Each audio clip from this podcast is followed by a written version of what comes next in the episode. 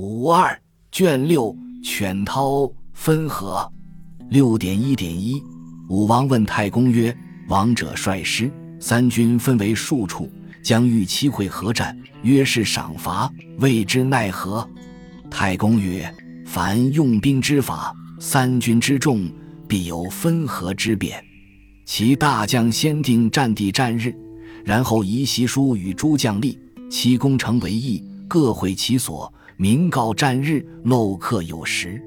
大将设营而陈，立表辕门，倾道而待。诸将立志者，教其先后，先期智者赏，后期智者斩。如此，则远近奔急，三军俱至，并为合战。译文：武王问太公说：“君王统领军队，三军分在几个地方？主将想要限期集中会战。”约定赏罚条例，对此该怎么办？太公说：“凡是用兵之法，三军那么众多，一定会有分兵和集中的变化。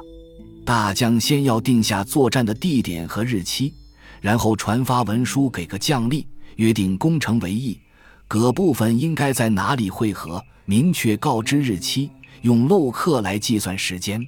大将设营布阵，在营门立表测日影，计算时间。”清扫道路，驱赶行人，而后在那里等待。各将吏到达时，要核对他们先后时间，先于约定时间到达的赏，后于约定时间到达的杀。